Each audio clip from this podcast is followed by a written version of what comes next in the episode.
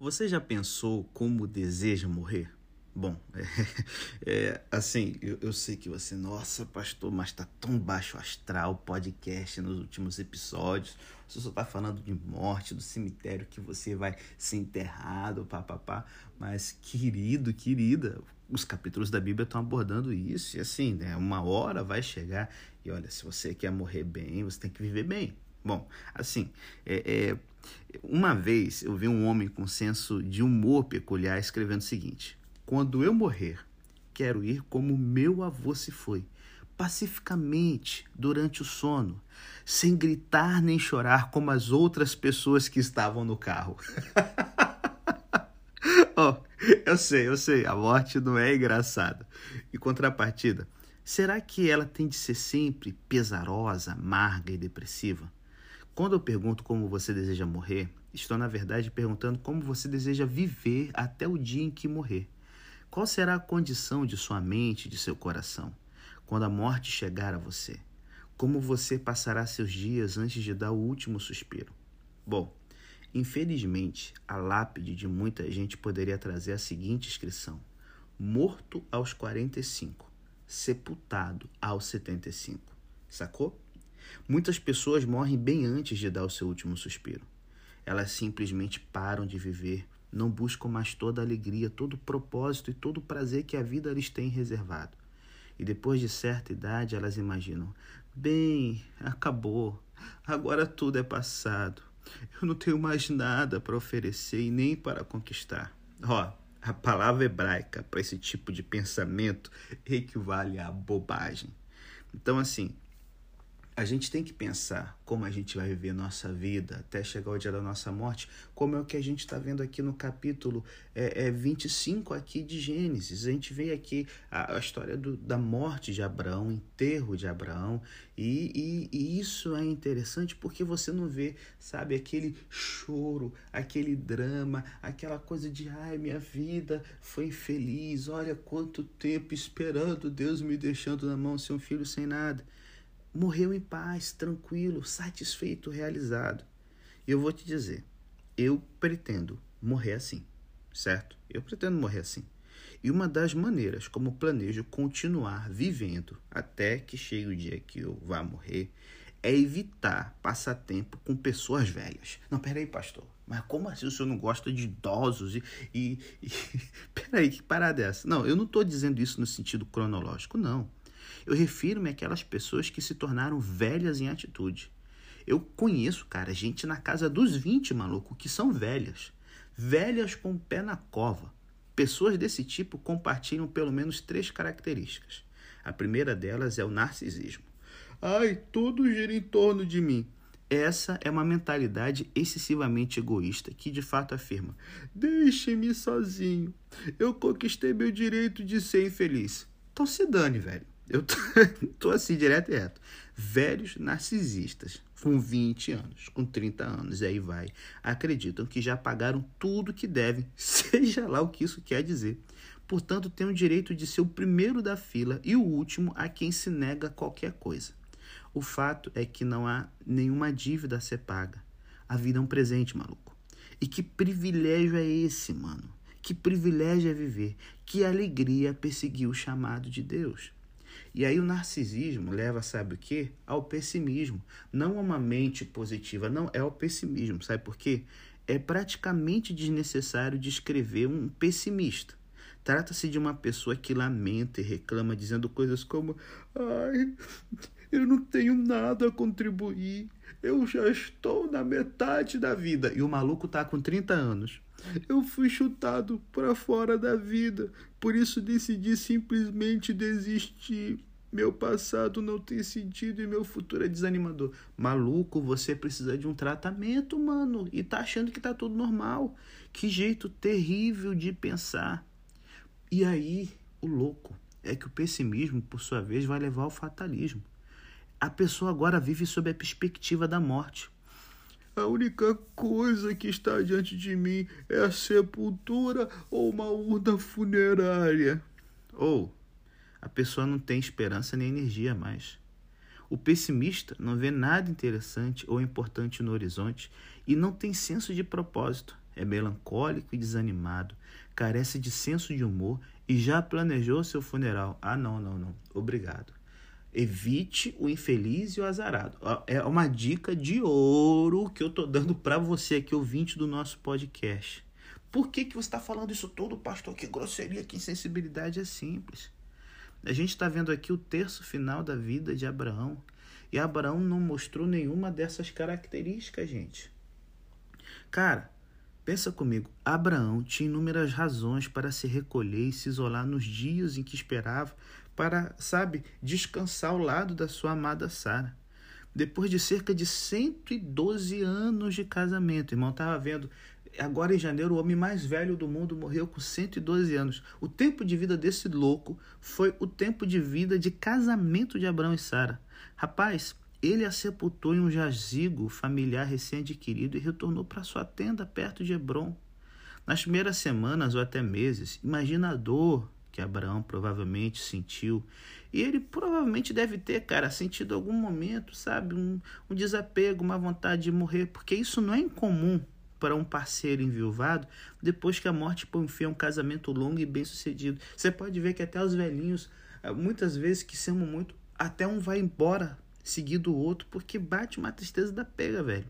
Só que é o seguinte: quem é que decide as questões de vida e morte? É Deus, não é a gente. Então, o patriarca envelhecido aguardou, o tempo passou, Isaac estava ali, vamos embora tocar a vida. E as feridas emocionais de Abraão se curaram lentamente. Né? Não sabemos quanto tempo demorou, meses talvez, ou mais provavelmente alguns anos. Mas sabe, é, muita gente diz que é necessário pelo menos três anos para que o cônjuge enviuvado reencontre a normalidade. Isso sem contar a plena recuperação. Eu suspeito que Abraão tenha dado a si mesmo cerca de cinco anos. É um palpite aqui do pastor Felipe, palpiteiro. Porque Sara morreu depois de ele completar 137 anos, o que deixaria com 142 antes que a antiga alegria de viver retornasse, né? E Isaac e Rebeca, agora casados e felizes, assumiram as tarefas diárias do negócio da família, né? E, e, aquela coisa, né, galera? O Playstation não tinha sido inventado, né? Não sei, os velhinhos, bocha, golfe, né? Então, pelo que Abraão viveria agora? O que eu aguardava no futuro? Bom, um casamento, é o que a gente vê aqui, o capítulo 1 do verso 25. E eu já comentei sobre esse casamento de Abraão com Ketura, né? Viúvo é quem vai. Porque quem fica, casa de novo, deixa tocar a vida. Não é o tipo de coisa que eu gostaria de pensar a Laura fazendo com o morto. Mas, cara, não vou entrar de novo nesse assunto. Eu não vou entrar, tá bom? A Bíblia fala que Abraão casou-se com outra mulher chamada Ketura. Né? É uma mulher praticamente que não é mencionada na Bíblia, a não ser nessa genealogia aqui, né? E a gente então acaba não sabendo nada, nada, nada sobre a cronologia do terceiro casamento de Abraão. E isso é bom para você parar de cuidar da vida dos outros, fofoqueiro, né? Fofoqueira, fica na sua. Mas assim, no relato, o interesse reside em permitir que os israelitas saibam qual a ligação deles com os outros povos, como Midian, Sabá e Dedã, que aparecem no limiar da história do Antigo Testamento e outros povos que são apenas nomes para nós, mas podem ser familiares aos ouvintes da história, como povos à margem de suas vidas. Embora a definição de esposa secundária signifique que os filhos de Quetura não tivessem direitos hereditários, como eu já comentei, Abraão ele corrige o erro que ele fez com Ismael, lhes dando uma partilha na herança da família antes de morrer e confirmando o esperado reconhecimento primário a Isaac, o seu único filho. E assim, cara, Abraão foi vivendo 137, 142 anos, 152, 162, 172. Rapaz, ainda viveu aí uns 34 anos aí. É, não sei, eu sou de humanas, não sou de exatos, então faça o seu cálculo, tá? Uns 32, 34 anos de boaça, vendo os moleque os burreguinho novinho crescendo, andando para cima e para baixo, vendo. Ainda pôde ver, cara, os seus netinhos nascerem. E, cara, acompanhou toda a luta, cara, de Rebeca, Isaac, para ter um filho. Porque a gente lê aqui a história, logo em seguida, após a morte dele, falando de Jacó, Esaú, o nascimento, a dificuldade. Mas a gente esquece que Abraão estava vivo, acompanhando tudo. E estimulando o jovem casal a orar. Provavelmente aqui a Rebeca ela faz uma consulta a Deus, né? com seu sogro, que era um profeta, E aqui, cara, a gente vê que Abraão vai vivendo a sua vida, né? E Abraão, cara, sabe que o seu trabalho está concluído. Com Sara, ele teve um filho que cresceu e Abraão assegurou que ele tenha uma vida correta. Embora Isaac ainda não tenha tido um filho, né, no trecho aqui da morte de Abraão, mas Abraão vê os seus netos e quando Abraão falece, eles vão ter uns 15 anos de idade. Abraão sabe que Deus é capaz de resolver isso e que agora pode confiar o futuro da promessa divina nas mãos de Deus e de Isaac. É por meio dele que o propósito de Deus será cumprido. E ele começa a ver, sabe, o sonho acontecendo em vida ainda. Dois netos, fora o tanto de filho que ele teve com Ketura, e esses moleques casando e tal. E aí chega o dia da morte. Ao mesmo tempo em que a gente tem a morte de Abraão, o retrato de Isaac e Ismael enterrando juntos o pai é claro. Morte na família constitui uma daquelas ocasiões em que todas as tensões vêm à tona. E ninguém poderia culpar Isaac, né? É, é, é caso não quisesse chamar Ismael, ou culpar Ismael caso se sentisse excluído pelo fato de Deus ter dado Isaac primazia sobre ele. Assim como Abraão fizera não tratá-lo como filho legítimo quando isso importava, ou seja, em seu testamento. E lembre, Ismael, adolescente, foi botado para fora. No entanto, a gente vê que Ismael se tornou um grande homem. Ele está lá, ao lado de Isaac, enterrando o pai de ambos. E quem sabe aí com a morte de Sara, os relacionamentos entre pai, filho, irmãos voltaram, porque isso aqui não parece ser aquela coisa aleatória do nada, sabe? Lembre-se, Deus é o Deus que quer ver relacionamentos restaurados. E aí, a importância secundária aparece novamente na maneira de Gênesis prosseguir fornecendo um relato sobre os seus descendentes, os descendentes de Ismael. Como ocorre em Gênesis 1 a 11, a genealogia, primeiramente citada, está lá para abrir caminho antes de a história chegar à linhagem que realmente importa, que no caso é de Isaac. Uma vez mais, a narrativa fornece aos ouvintes uma estrutura para compreender a posição dos povos que vivem ao redor deles, povos do deserto, que conhecemos de outras partes do Antigo Testamento, como Quedar, Dumá e outras regiões da Arábia, dos quais nada conhecemos. Ao contrário de listas anteriores, essas passagens deixam mais claro que a lista traz nomes de indivíduos que deram origem a grupos ou povos, da mesma forma que Israel remonta a Israel. O derradeiro comentário sobre Ismael, de que ele se assentou contra a sua família mais ampla, sugere que o cumprimento da profecia feita pelo anjo do Senhor é, é, a Agar, né, sua mãe, se realizou, né? E assim, né? É, Lembre-se que não é Ismael em si, mas os ismaelitas, seus descendentes, não se davam bem com nenhum dos seus parentes. E eu tenho sangue de árabe na veia. E os árabes são mesmo muito intenso, muito não sei o que. Parece que é uma raça de colérico com sanguíneo, arranjando treta. E a gente vê até hoje aí a treta rolando lá no Oriente Médio e tal. Quem diria, né, seu Abraão? Judeus é agora. Treta em cima de treta.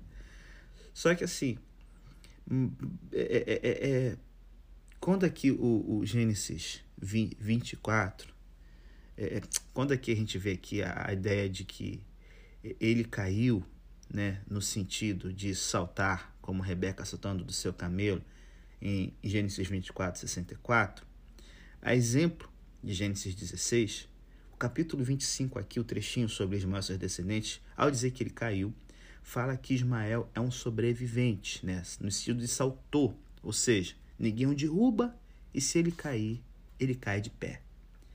E aí, fechando aqui esse primeiro bloco, é paradoxal, tanto quanto lógico, que Gênesis não tenha muito a falar sobre Abraão depois de ele ter o seu filho prometido. Né? A narrativa discorre apenas sobre a morte de Sara, os arranjos do casamento com Isaac, com Ketura, né? Poxa, um monte de ano passando, sem Deus aparecer, sem nada diferente, sobrenatural, né? E, e, e, o primeiro fato que o texto nos conta sobre Isaac é como ele e Rebeca vieram a ter filhos e tal. É disso que depende o cumprimento do propósito divino. E aí, sabe o que, que isso é interessante? A gente fica pensando que o fato de alguém ser uma pessoa de Deus, é como se a vida do cristão, cara, fosse um filme de ação em que todo dia milagre, todo dia milhares de conversões, todo dia Deus aparece e fala com o profeta, todo dia a vida pá, e é como se você participasse de um congresso de um campuri com adrenalina toda hora. Não. Não, não, amigo. A vida do homem de Deus é uma vida simples de trabalhar, levantar, tocar a vida, cuidar da família, fazer todas essas coisas, aparentemente tão comuns e cotidianas. E isso para mim é uma benção, porque me lembra que a minha vida comum, a minha vida simples, né? Ainda vivendo no dia a dia, buscando fazer o melhor que posso das minhas coisas, mas para a glória de Deus. É o tipo de vida que Deus olha e se agrada de ver sendo vivida. Mas será que só tem isso que a gente pode tirar desse final feliz de Abraão? Não. Depois da vinheta, no próximo bloco, eu quero falar com vocês aqui algumas lições que a gente pode tirar do final feliz de Abraão.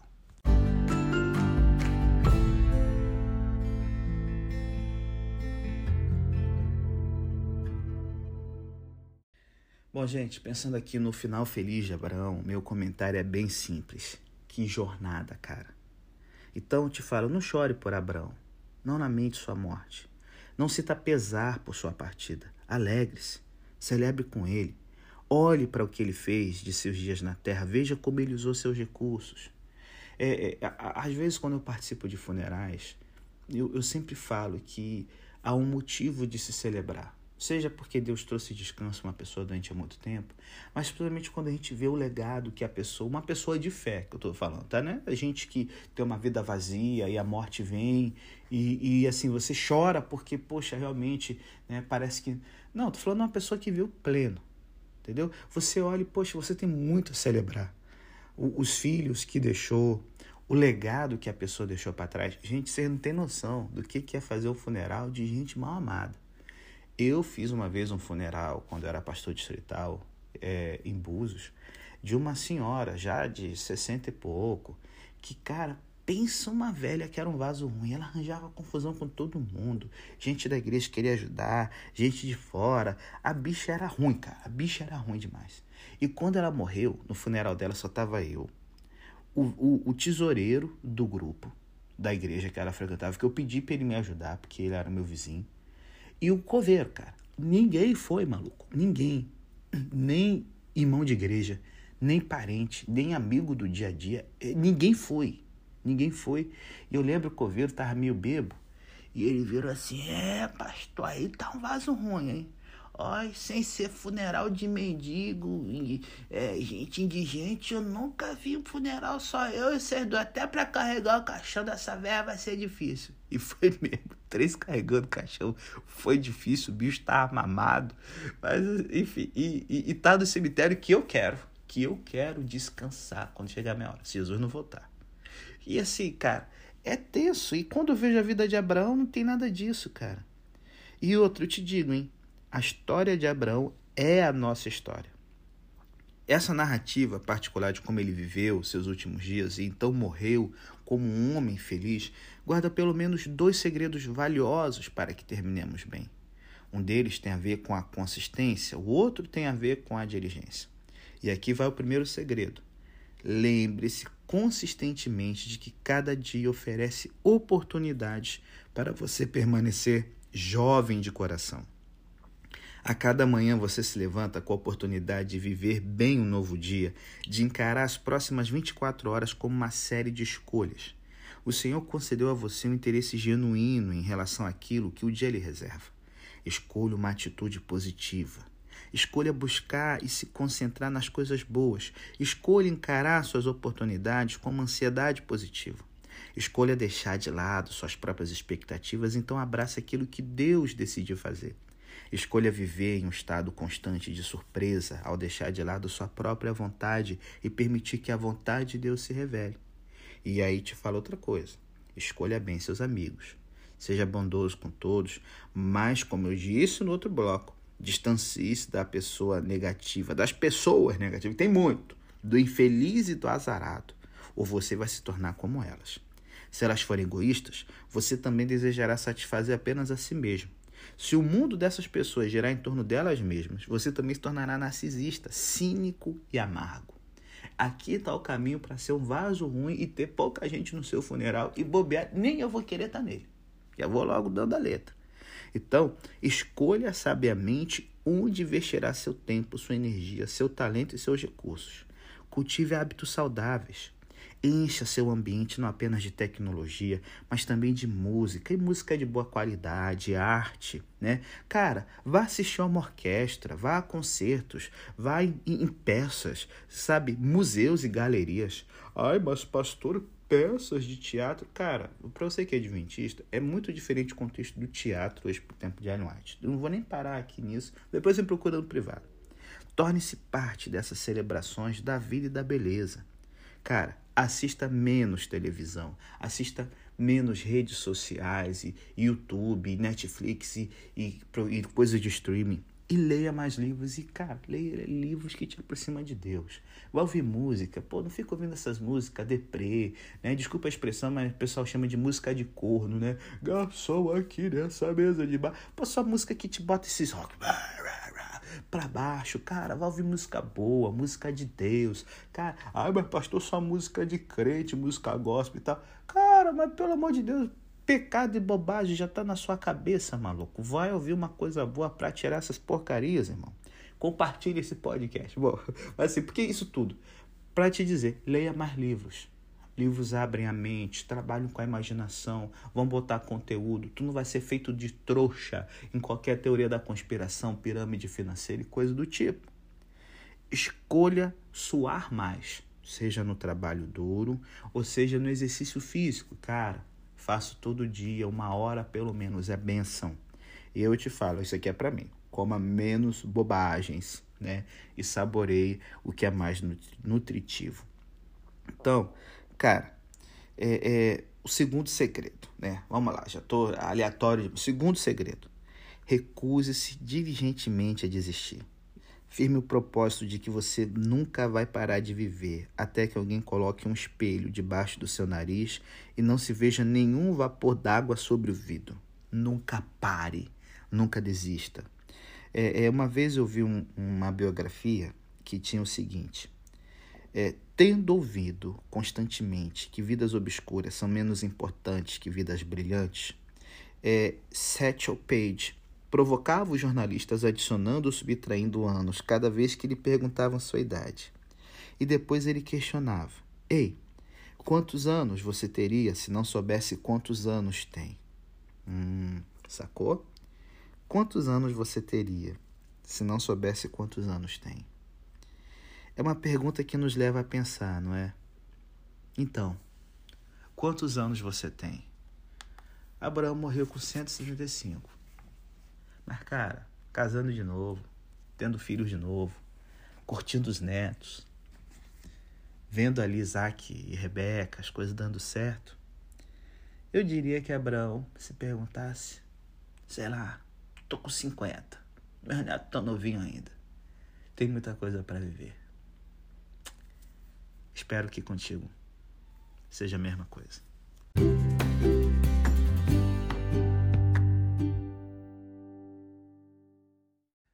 É, galera. Bom, voltando então aqui ao texto bíblico, vamos continuar o fluxo da história. Agora vamos se concentrar na família de Isaac e Rebeca, né? E como eu falei no primeiro bloco, é paradoxal, tanto quanto lógico, né, que Gênesis não tenha muito a falar sobre Abraão depois de ele ter o seu filho prometido, né, mostrando que Deus quer que você viva a sua vida do dia a dia e tal, né. Então, assim, é, e, e é paradoxal que o primeiro fato que o texto nos conta sobre Isaac é como ele e Rebeca vieram a ter filhos. É disso que depende o cumprimento do propósito divino. Como os pais de Isaac e muitos outros casais em Gênesis e outros livros bíblicos, Isaac e Rebeca enfrentam problemas para iniciar sua própria família, e semelhantemente a outros futuros pais, a gravidez é então apenas o início dos seus problemas. O que diferencia Isaac e Rebeca é a forma com que reage a tudo isso. Primeiro, isso leva Isaac a orar. A palavra que Gênesis usa não é a que aparece com mais frequência. Ela é usada principalmente em conexão com a oração que Moisés faz a Deus, pedindo para remover as aflições que o próprio Deus traz sobre os egípcios, como também surge no contexto de algumas outras doenças e aflições. É um clamor pedindo que Deus possa aliviar a dor e o sofrimento. Basicamente é o tipo de oração que Isaac faz. Então, a sugestão aqui é confiar em Deus para eliminar possíveis desastres. E de fato, gente, Será um verdadeiro desastre se Isaac e Rebeca não puderem ter filhos. E de modo típico, a história pressupõe que o problema está em Rebeca. Essa presunção, em geral, pode ser justificada pelo fato de que, ao tentar com outra mulher, como no caso de Abraão, a gravidez vai ocorrer. Só que, cara, é, é, eles não sabem disso. É o texto bíblico que está informando. Então, pode ser que o problema esteja em Isaac na cabeça deles. Mas o legal é que ele é tão apaixonado por Rebeca que ele não vai tentar a opção de uma Agar na vida deles, né? Então, assim, de qualquer modo, ele sabe que só Deus pode lidar com o problema, eliminando. E é nos braços de Deus que ele se lança. E aí, cara, o, o mais interessante é a rodada de oração que vem a seguir após a de Isaac. A semelhança de outras mulheres nesses relatos, como Sara e Raquel, Rebeca não é o tipo de pessoa que se resigna a ficar em casa, em paciente submissão ao seu marido e aceitando a própria sorte. Não, ela entra em ação. E nesse ponto, ela age presumindo que também pode falar com Deus sobre o que está acontecendo. Rebeca não delegou oração ao seu marido ou foi a Deus por meio dele, como se não tivesse nenhum relacionamento direto com Deus. Não, ela tem o seu próprio relacionamento com Deus. Ela tem a liberdade, ilustrada por Salmos, de clamar a Deus diretamente pelas questões de sua vida. E, gente, lembre-se, Estamos aqui em um cenário onde não existe clínicas de ginecologia, obstetrícia, e a gravidez era uma forma comum de morrer, tá certo? sendo ainda mais amedrontador sentir os estressantes eventos ocorrendo em seu interior, né? Uma de suas futuras noras até morrerá no parto. Desconhecemos como precisamente ela questionou a Deus, né?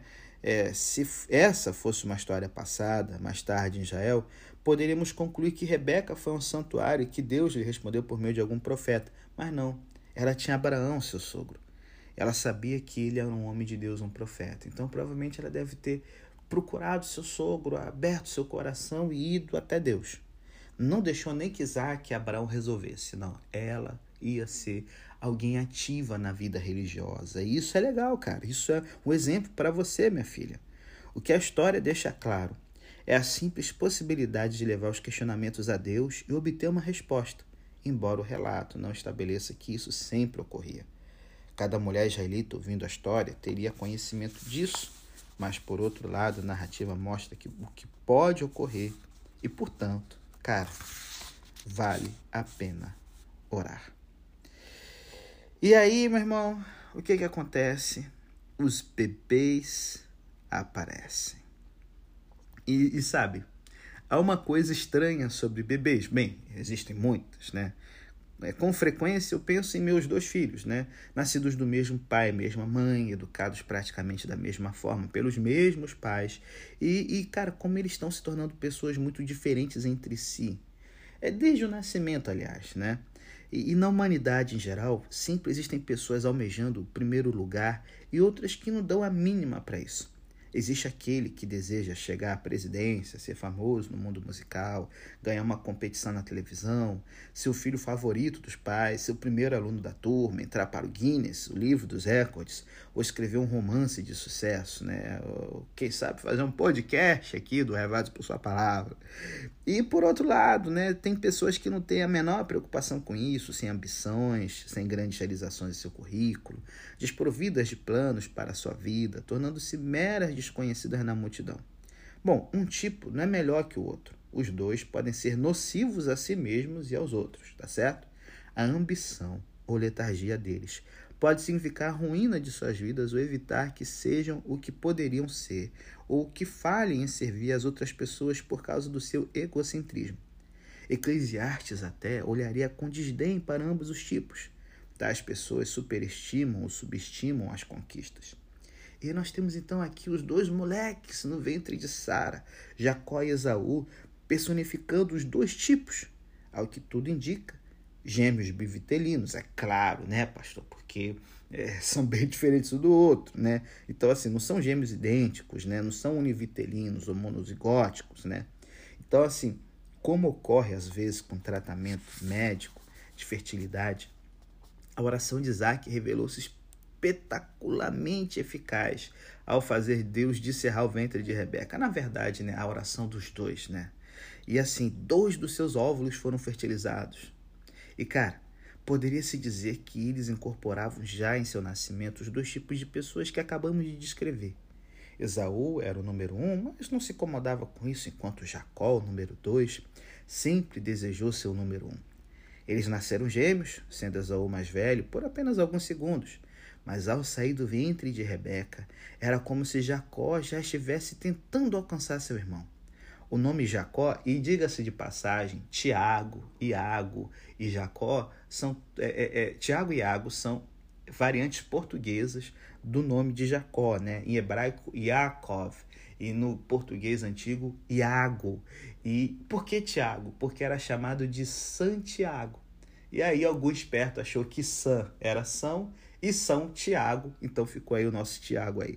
Bom, enfim, Tiago, Iago, Jacó, Yaakov significa ele agarra, né? O nome também poderia significar Deus protege, e talvez esse significado seja também sugerido, mas ele agarra ficou muito aqui mais a cara do Jacozão, né?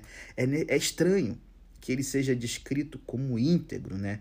Uma vez. Ah, lembrei Diego também, tá? Diego também é, é, é, Jacó também. Voltando aqui.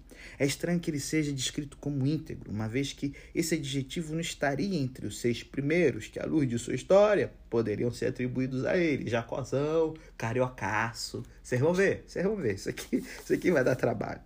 E, para quem já sabe a história, já leu a Bíblia né, antes de vir aqui podcast, sabe como compreender a explicação de Deus do que estava acontecendo no ventre de Rebeca algumas semanas antes, pois eles mesmos são Jacó.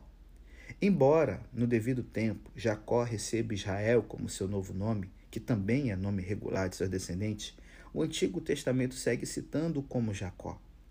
Da mesma forma, Esaú recebe como seu novo nome Edom, né, que é o nome do povo que habitava uma região localizada a sudeste de Israel e vivia em constante conflito com Israel pelo domínio do seu território, seus descendentes. Né?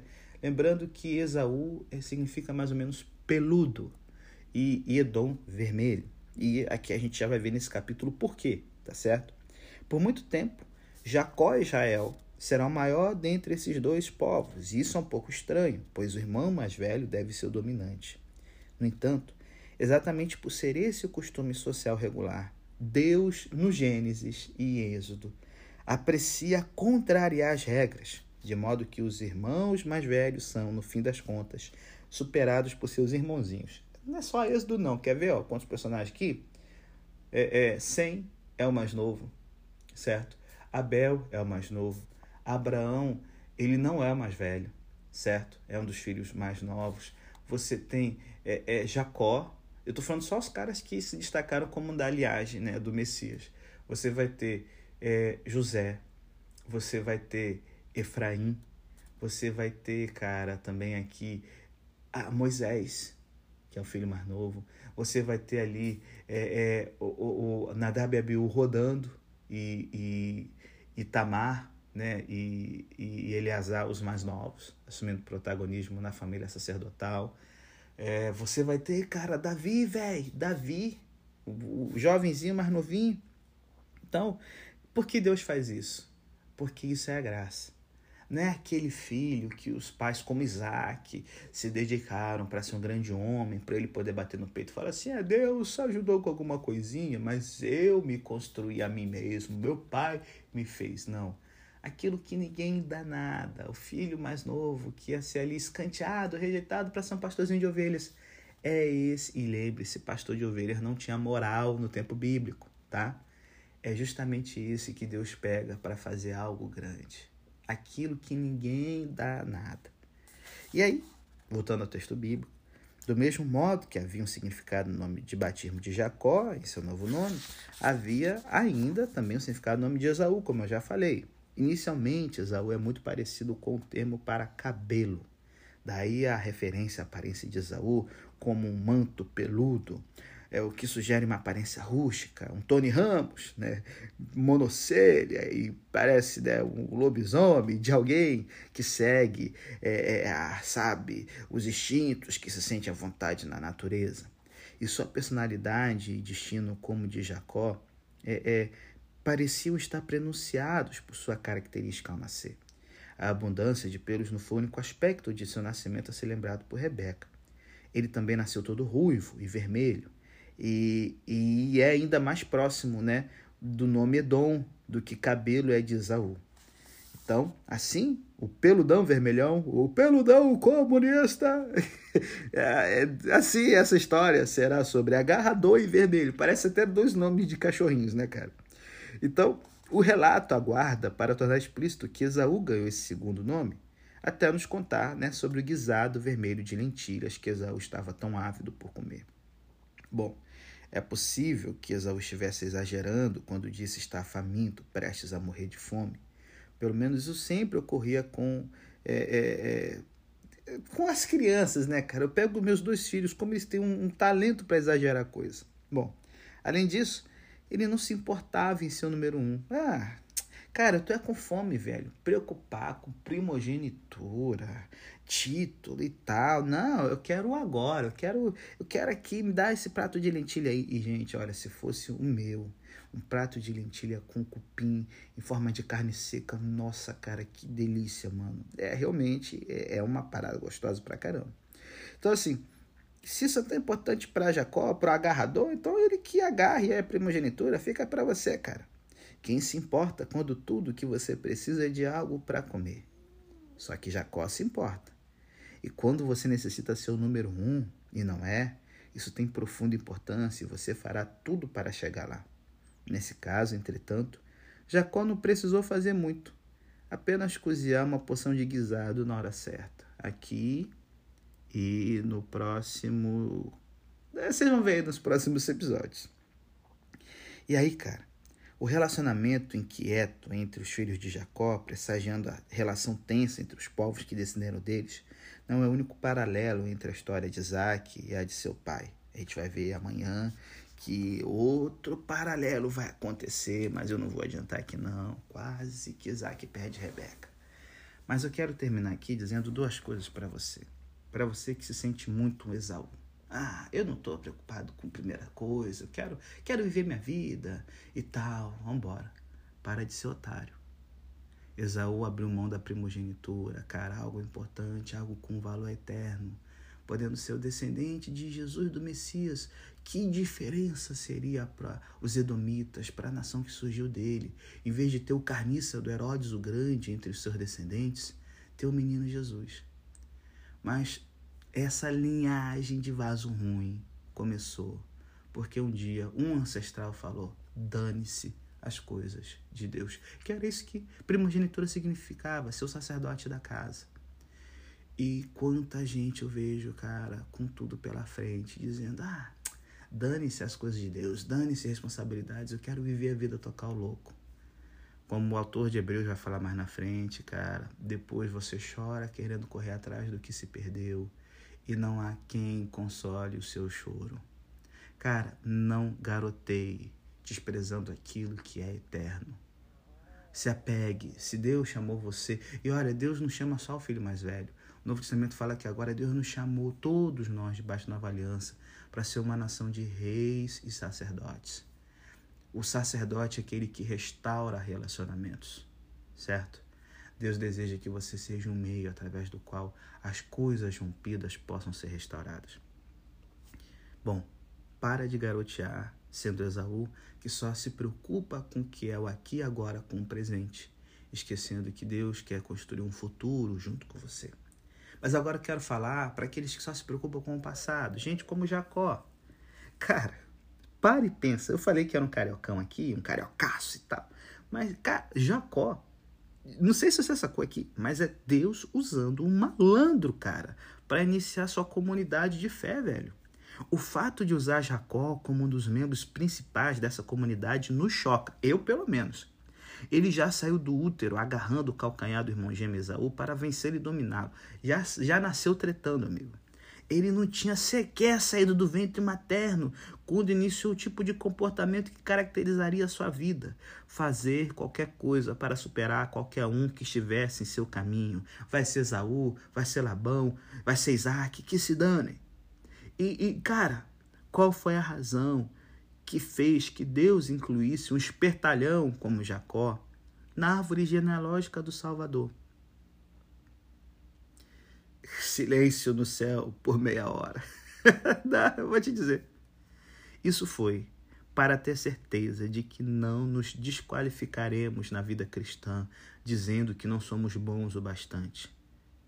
Deus não escolhe as pessoas melhores e mais promissoras para formar o corpo de Cristo. Ele escolhe os vilões.